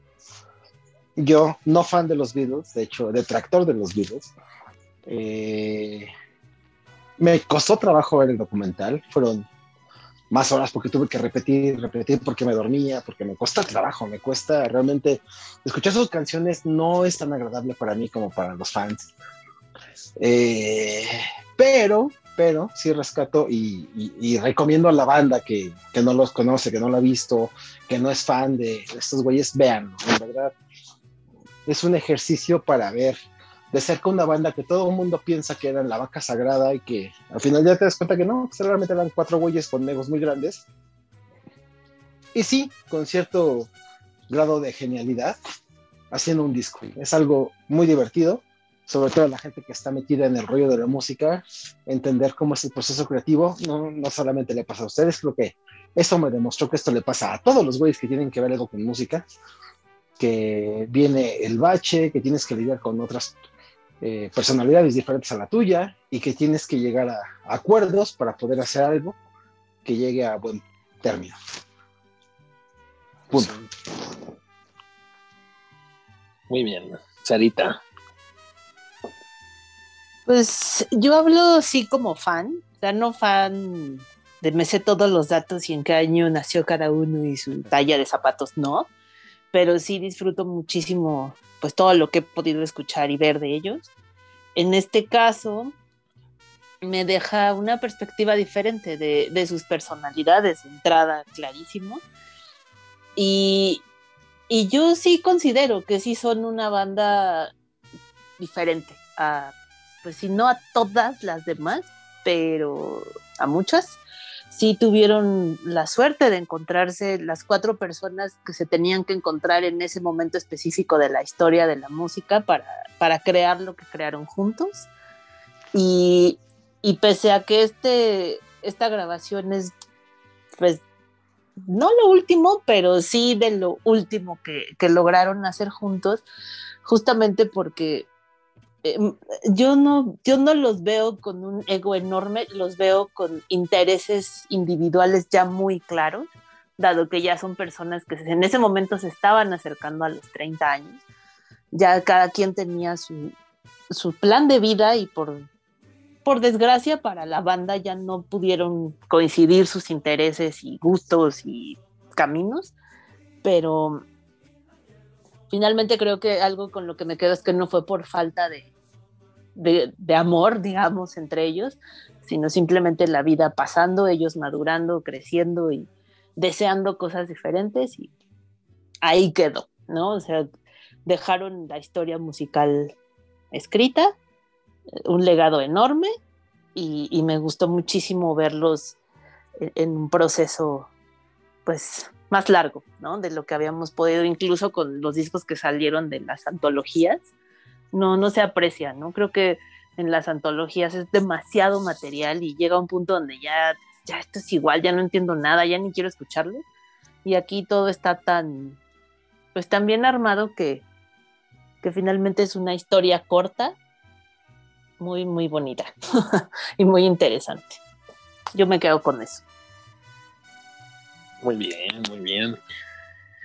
Yo agregaría que, eh, bueno, recalcar que rompimos muchos mitos acerca de ellos y que creo que ya lo acabas de decir bien, Sara, que em, pues sí, la prensa y pues ese eh, teléfono descompuesto de, cosas que se decían de ellos, pues aquí las rompes, ¿no? Aquí ya te das cuenta que Yoko Ono pues es un es un mueble más, ¿no? Es un estorbo más para, para John, pero en realidad ella ni decía nada, ¿no? O sea, realmente Pues ahí estaba ya. estaba ahí y ya, ¿no? O sea, creo que eh, Sara bien lo dijo ahorita, creo que te hace ver la parte humana que, que, que representan, que son humanos igual que todos, pero juntos eran pues increíbles, ¿no? Sí, había una magia bien especial, pero pues sí, al final, como dice Sara, los intereses de cada uno pues ya se ven muy marcados, ya cuesta más trabajo sentar a cuatro personas con esa personalidad tan fuerte y con esa creatividad y ese talento tan gigantesco, pues juntarlos sí es complicado, ¿no? Y creo que eso es lo que también trata de, plasmar el documental, ¿no? Que al final lograron justo en ese momento estar juntos y dejarnos el legado que nos dejan de todo, ¿no? O sea, yo no soy tampoco fan from Hell, siempre me han gustado, siempre me ha agradado la música de ellos. Y sí creo que esto me dio una idea más clara de por qué sí es la banda más grande de rock que ha habido en toda la historia. O sea, podrán decir que es X banda, pero no, creo que aquí queda claro por qué, porque hay tanta, tanto material eh, con ellos, a pesar de que solo tienen siete discos, pero con esos siete discos fue suficiente para demostrarnos que pues, eran unos monstruos, ¿no? Y pues creo que es con lo que yo me quedo, que rompí mitos, me gustó ver su parte humana y lo disfruté muchísimo. Yo sí estaba bastante emocionado con el documental y lo disfruté, me supo sabroso porque lo vi poco a poco, lo vi en unos 3, 4 días y me pareció fabuloso. A mí me encantó. Se los recomiendo, no se lo pierdan. Tienen Te supo a chocolatito caliente en noche fría. Así es. A Muy esa bien. hamburguesa que saben que me gusta y la, la hamburguesa la más sabrosa del mundo. La Krusty Burger. Ándale. Exactamente. Sí, justamente. Con eso me quedo. Muy bien. Ponchito. Pues a mí me gusta mucho que para empezar le calla la boca a, a muchos especialistas o que se hacen llamar especialistas porque alrededor de, de este disco se crearon muchos mitos. Mm, mm, tampoco no tengo todos los datos, no los quiero tener. Qué flojera pero a veces escucho o de repente escuchaba este la De Jaime- de Jaime Almeida no vas a estar hablando, ¿eh? aparte ya está muerto. no, no, justamente no por eso, sino que justo, o sea, en, en Reactor, en la estación de radio eh, que tocaba música o toca música rock aquí en México ahora, eh, había un programa y había un chavo que se sabía según muchos datos y muy fan, y hay otra estación de radio aquí en la Ciudad de México que también tiene la hora de los Beatles. Ay, De no lunes a- mames. De lunes a viernes, Desde 1980, creo, güey. desde no mames. 1910. Y está el club de los Beatles, ¿no? Sí, ay, creo que así se llama, ¿no? El Club de los Beatles, pero Ay, no, Pero- no mames, qué cosa tan sea- pinche fea. todo el tiempo dan informes. así, en, hace 10 años, George dijo que bla, bla, bla, ¿no? Y, y recordemos que hace 15 años, eh, Se le puso un Ringo. huevo morado a Ringo. Ajá. No, no mames, güey, no. o sea, por cosas como esas, por esos Ajá. pinches programas mierderos, tanto el de Reactor como el de Universal, güey, es que estos güeyes me cagan, o sea, no mames, no puedes ponerle un puto altar a una banda que grabó siete discos de estudio, güey. No mames, sí, no. o sea, eso es algo que también, que primero me gusta, ¿no? En segundo, lo que hemos dicho, que vemos a cuatro tipos, como cualquier otro, haciendo música, haciendo lo que les gusta, haciendo magia, porque se ve que, ah, de repente dicen, no, aquí va esto, aquí va el otro, y eso es tan bonito cuando estás construyendo algo y, y no tienes idea del... En ese momento no, no se imaginaban lo mucho que iba a trascender su música, ¿no? Y esas canciones que estaban creando. Entonces, en la parte técnica, a mí en mi parte clavada de la producción, me encanta, me fascina ver todo lo que, lo que se pone, cómo se, se ecualiza, cómo se pone las bocinas, cómo están acomodados, todo lo que iban innovando. A mí me llama mucho la atención que el, el trapito que estaba en la tarola, no lo he investigado, pero no sé si es parte de la, de la batería o era técnica propia, ¿no? Es para que no genere reverberación. La, la tarola tiene la, Ajá. el parche eh, metálico. Todos Pero los parches son de cuero. Se puede afinar, pero ese como es metálico, no importa qué tanto lo tenses, cuando le pegas genera reverberación. Entonces el trapito se lo ponen para que la reverberación sea absorbida por el trapito. Entonces, por ejemplo, eso yo no lo sabía. Y, y no sé si alguien más lo sabía. Tal vez sí, tal vez no, pero Pues, me pareció eso muy bonito, o sea, como esos detalles, ¿no? Esas, esas cosas técnicas. Y este. Y pues bueno, en, en sí, en Y sí, ver todo. que era un fregón Ringo, o sea, wow. Sí, O sea, ¿cómo lo ves llamear? Y, uf, uf, ufa.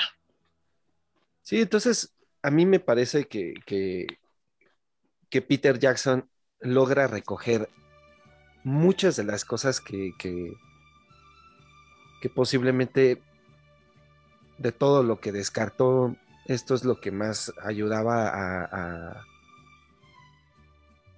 a mostrar como realmente ellos, son. ¿no? Ujú. Sí, sí, sí. Entonces, pues la verdad es que tienen que verlo, sean o no sean fan. Si no son fan, pues todavía mejor. Creo que les daría otra perspectiva, ¿no? Sí, pues Omar ya es fan ahora. No, no se fan. Yo- Sus canciones me siguen cagando igual que siempre, pero sí reconozco que, que ellos, o sea, como músicos, eran otro pedo. Algo que sí reafirmó el documental, voy a, voy a, voy a dejarlo como, como cierre de, es que Paul me caga. Me cagaba antes del documental, me cagó durante el documental y me sigue cagando ahorita. Paul me caga. Pero bueno, esto es un pedo muy personal. Este, más- siempre. ¿eh? Ahorita que estás haciendo ese comentario, amigo, ¿qué te parece si hacemos una dinámica divertida ya para despedirnos? Eh, es un recurso en la comedia que es muy chistoso, es, eh, pues a mí me parece muy, muy padre, el famoso Fuck Mary Kill. Pero también sugerimos que nos eh, identificáramos con uno de, los Beatles, ¿no? Es decir, cuál es más próximo a ti o con cuál te identificas más y en base a eso, pues tú me vas a decir a quién te cochas, con quién te casas y a quién vas a matar, siendo tú un Beatle. Solo, solo puedes escoger a los otros tres que quedan, entonces tienes que decirme por qué eres ese Beatle, por qué te identificas y el Fuck Mary Kill. Entonces, ¿quién quiere empezar? No, pues Omar. Omar ya está. ahí. Bien, sí, ok. Estoy ya está despotricando, estoy diciendo que odio a Paul. Así que Ok. ok. A ver, ¿qué Beatle me eres? caso con él. Ah. Híjole, es difícil, es difícil. Yo antes del documental, por ejemplo, detestaba a Ringo y ahora soy fan de Ringo. No como músico, como persona. Tiene, mucho estilo y se me hace un personaje súper, súper, súper, súper divertido. Pero creo que al final del día no. eh, um, um, yo me identificaría tal vez con, con John. Durante el documental de- muestra ser el tipo más uh, cagado, siempre está haciendo bromas, siempre está haciendo comentarios cagados, siempre se está riendo, procura disfrutar el momento al máximo, aunque tenga el cagante de Paul aquí al lado, ladre y ladre, bla, bla, bla, bla. Este güey procura divertirse mucho, lo disfruta, a pesar de que va con su esposa, en ese entonces ya su esposa, este, lo disfruta, se la pasa bien, entonces yo creo que me identifico mucho con, con John, sí. Ok. ¿Y a quién te dabas, amigo? Um, a George. Ok. ¿Por? Desarrollar de Pues, explícate. A George por el simple hecho Desarrolla de el tema. ya cállate, cabrón, ya. Deja de hacerla de pedo, te hace falta coger, va, vamos, dale. Nada más por eso. Está buena la razón. ¿eh? Estoy seguro Muy que buena, le faltaba mucho coger, güey. No puedes ser tan infeliz cuando coges. Entonces, yo creo que el güey lo que le faltaba era coger mucho en su vida. Ok. Entonces, con George, sí. Ok, ¿Y con Ya quién vimos que meditar no es la respuesta. Exacto. Exacto. Ok. Eh, casar eh, con Ringo, Ok. insisto, el tipo tiene mucho estilo. Y resulta, en este pinche documental, resulta que es el galán. O sea, el tipo en verdad se ve galán ahí. Entonces. Y aparte no lo hace a pedo, dices, puta, pues para casarse con Ringo, ¿con quién más? Ok. Bueno, pues ya sabemos a quién vas a matar, pero a ver. Obviamente, y a patadas. O sea, putazo limpio. No de un disparo, no, no, no, a putazo limpio. Es un dolor de huevos, Paul McCartney. Ok. Ok. ok. Concluí con eso. Eh, razones muy, muy, muy, muy válidas. Sí, Bueno, sí, Pues sí. bueno. Es un güey castroso, es el güey que, ah, precisamente, yo sé que por el bien del grupo adoptó el liderazgo, pero a mí los líderes me cagan. El güey que, que se pone la camiseta de yo soy el líder, puta chinga tu madre, y te- en cuanto te pueda te voy a madrear. Sí. Entonces, pues sí, lo siento, Apolo. En cuanto te descuides, Mac. Te derroco. Así es. Dame un pretexto, güey. Así. Un bien. Una actitud muy Nelson, ¿eh? Pero bien. Me parece bien. Nelson Mons. Pero ya Omarcito va a dormir muy bien porque ya en su mente ya mató a Paul. Ya maté Sí, a Paul, sí, sí. ya me casé Ya con se relajó. Y, y ya hice que se relajara a George. Entonces, Ya, ya liberó tensión. Muy bien, muy bien. Sí, sí, sí. Venga, muy bien. Ahora tú, Sarita. A ver, Ah, yo. ¿cuál es tu Beatle con el que te identificas más? Ay, pues, Desarrolle su respuesta.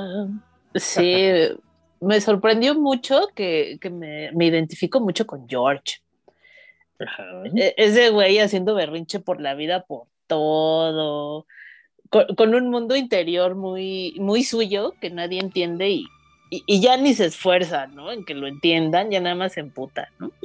Entonces, neta, sí, me identifico un montón con él, o sea, No sé por qué me suena conocido, ¿eh? Sí, o sea, de hecho, antes de que empezáramos a grabar los 15 minutos previos, estuve a punto de decir, ay, yo ya no quiero, ya. Pero pues me aguanto, ¿no? Así como, como George al final acaba cediendo y hace su berrinchito, pero ahí está, y hace todo, y pues, graba discos, todo este rollo. Es, Pues así, ¿no? Me identifiqué un montón con él, muy a mi pesar. Fue difícil para mí aceptarlo, pero así es. ¿Y a Y quién sí. te darías? ¿A quién te cocharías? Ah, pues a Ringo. A Ringo sin pensar, guapísimo se ve en ese documental, qué bárbaro. O sea, me- yo no sé, insisto, los medios de comunicación seguramente como que sí crearon la, la imagen de que Ringo era el feo del grupo. ¿no? Pero qué bárbaro, en, en este documental se ve guapísimo, está delgado, un estilacho, bueno, todos, ¿no? Están súper delgados, pero él tiene un estilo impresionante, su ropa le queda increíble, un gusto para O vestir abrigo, ¿no? impactante, sí, Las su- camisas.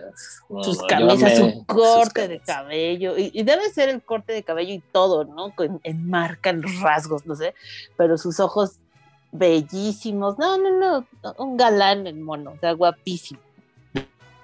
Digamos sin que dudar. serías Marge Simpson, ¿no? Exacto. No me, podré- no me pondría a pintar cuadros, no, no, no.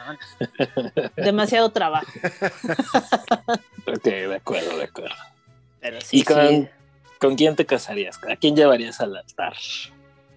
Pues que me llevara al altar, Paul. Yo. A mí sí me gusta la estructura, necesito estructura en mi vida. Yo sería la más feliz si Paul me dijera, Sara, esto es por así, lo hacemos así, órale, va, cámara. O sea, sí, me, encantó la forma en que trabaja, llego a esta hora, me voy a esta hora, lo que se hizo en ese lapso, pues es- ya, se hizo, ¿no? Con permiso voy a lo que sigue, ¿no? Me encanta la, la estructura que tiene. E insisto, claramente lo ha llevado un poquito lejos en la vida, ¿no? Entonces, me, me encanta ahí, sí. Sí, y aparte se me hace guapo, ¿no? O sea, tiene rasgos que se me hacen atractivos, aparte de su personalidad, que a mí sí me gusta. Me gusta mucho. Y bueno, Sí, pues sí, ya sí. por último vas a tener que matar a John Lennon, pero sin desarrolle su respuesta. eh, John nunca ha sido santo de mi devoción. Yo no entiendo la fascinación por John en específico. Eh, tengo que confesar que su trabajo solista nunca me ha gustado realmente.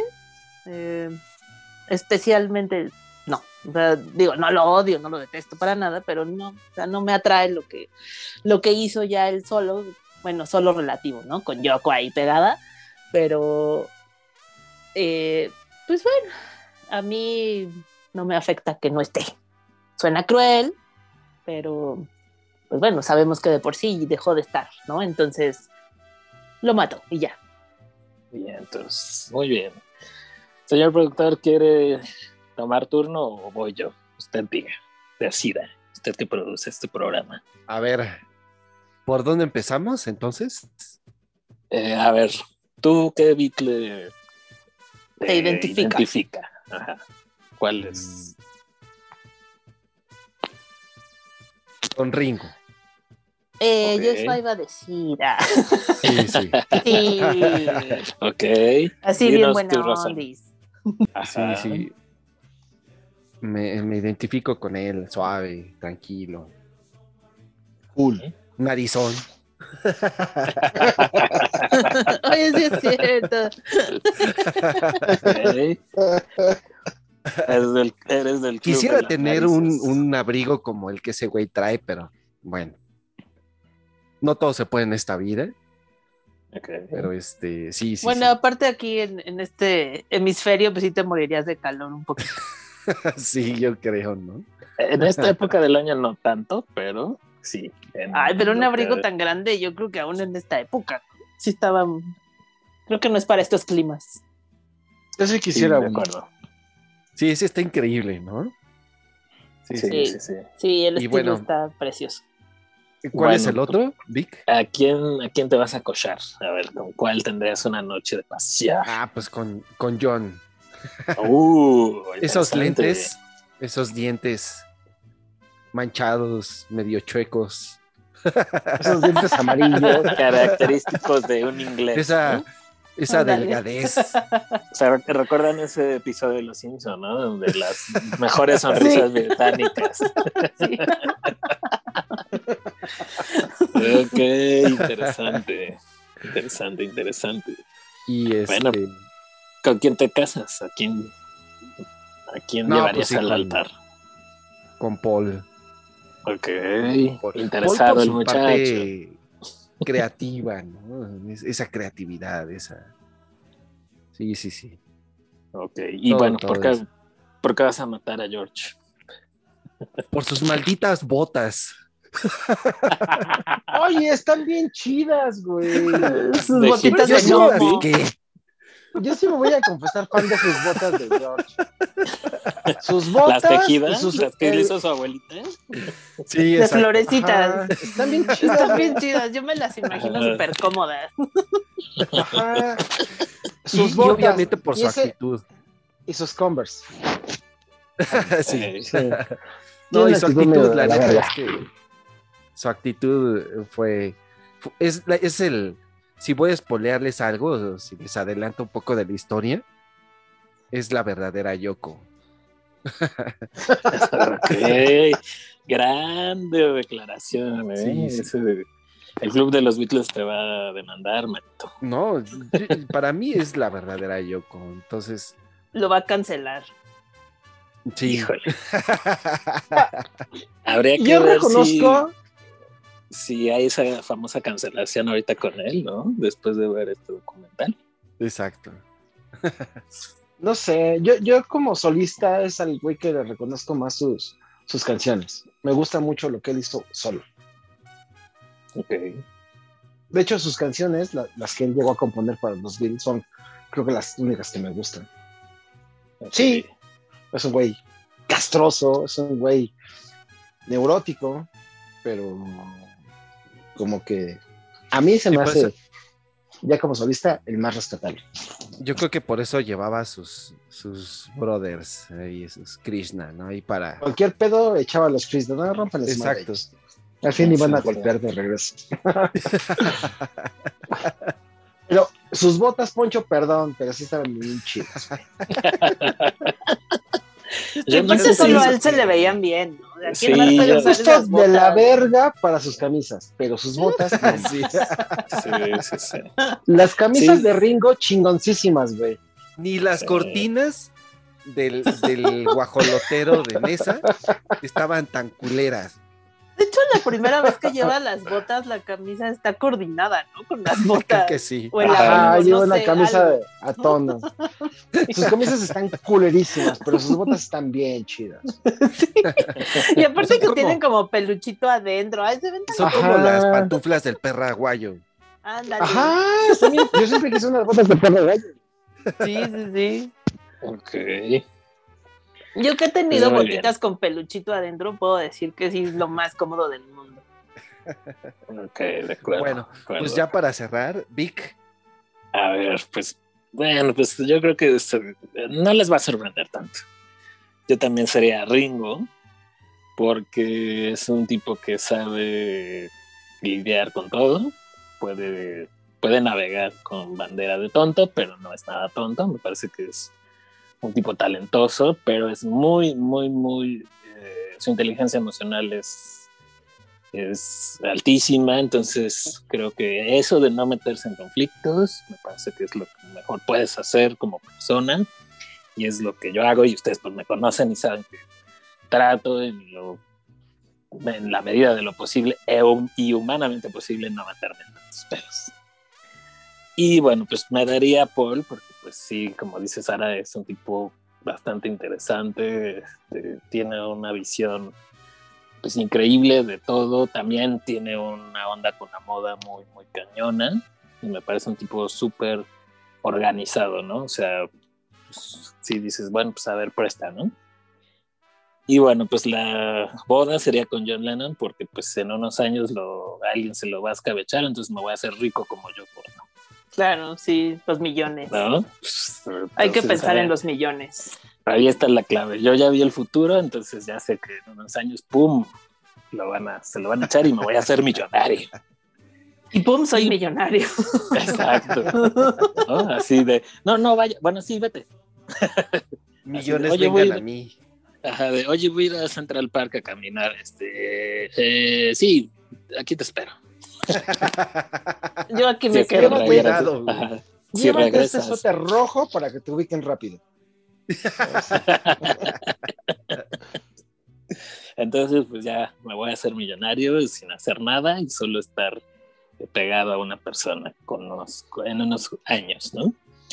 Y bueno, pues, el, pues la matada o la matanza, pues iba a ser a George.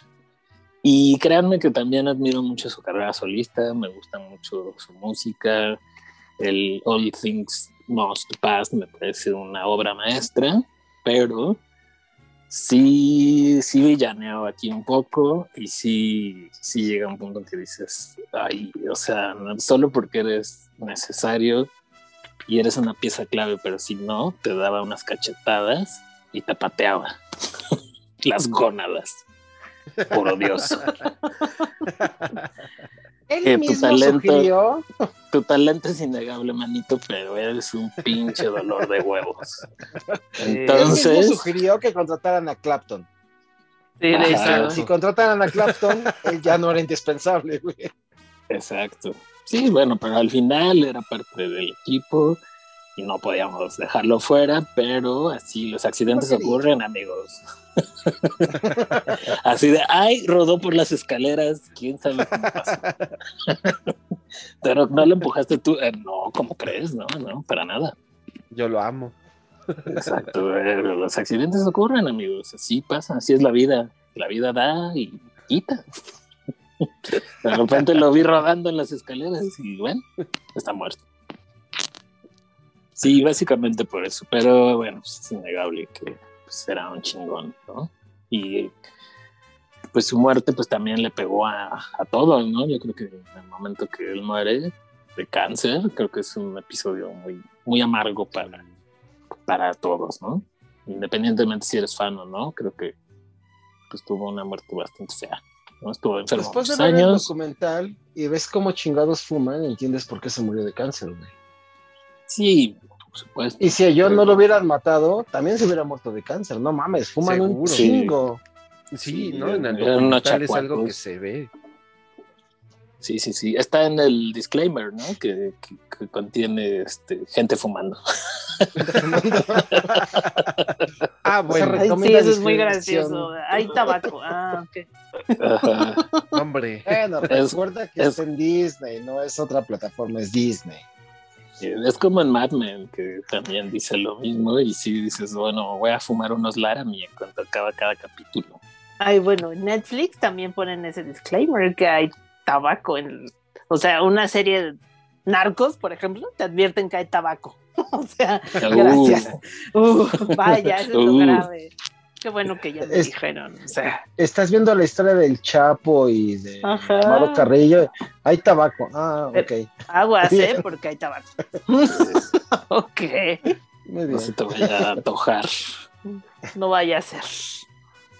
Y pues bueno, pues así cerramos la divertida dinámica del Fuck Mary Kill, que estuvo bastante interesante, ¿no?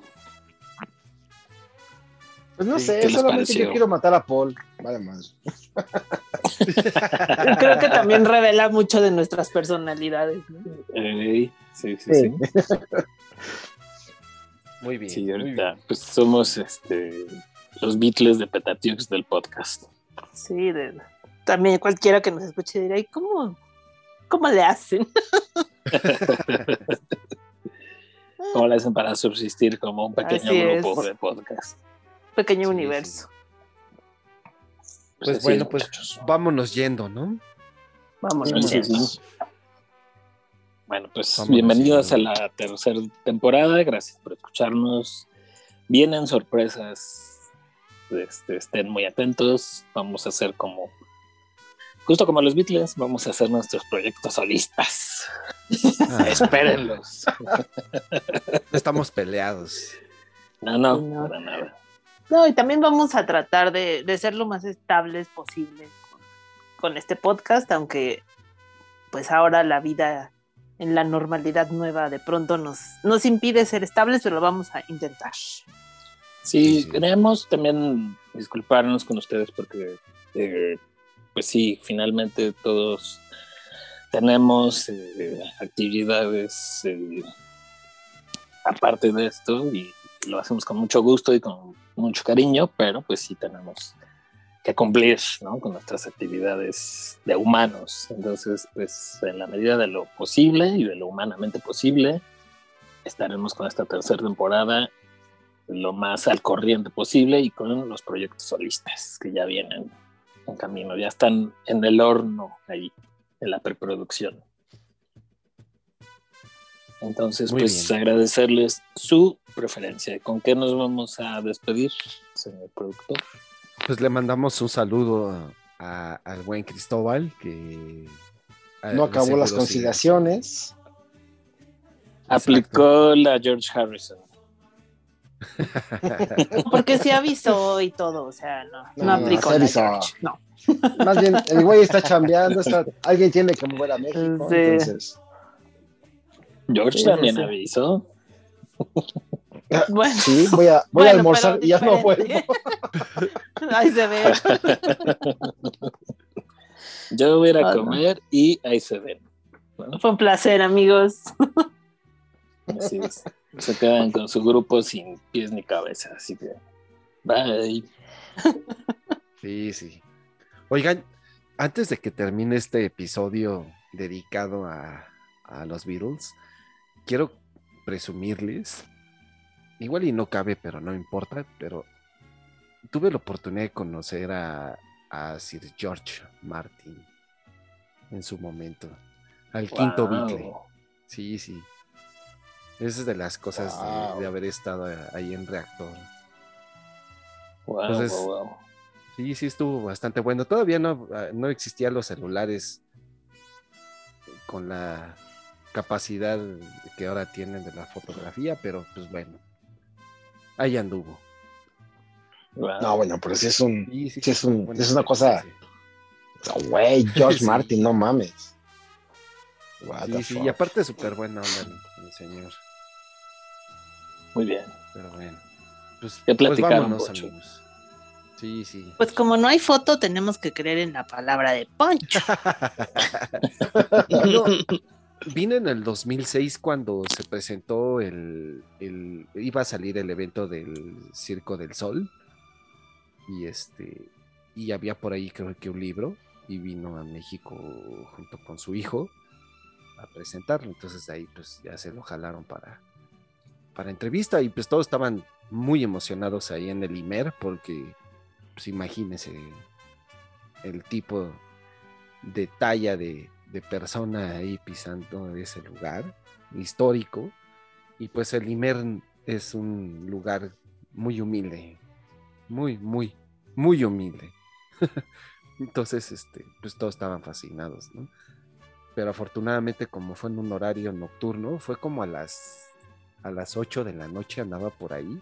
Entonces, este, pues ya no había nadie. Casual, ¿no? Sí, sí, sí, sí, ya no había casi nadie ahí en, en el IMER y pues no anduvo, no hubo como una turba iracunda ahí tras de él, ¿no?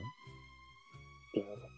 Bueno, sí, debo decir, ahorita que mencionas ese espectáculo del Circo del Sol, yo tuve la oportunidad de ir a verlo y ¿Ah, sí? eh, no es lo mejor del mundo, ¿eh? Está... eh, no Ah. quiero hacer aguafiestas, pero no, no es nada espectacular. Está bien. Está así. mejor el documental. Sí, por supuesto, sí. O está mejor Across the Universe, la peli.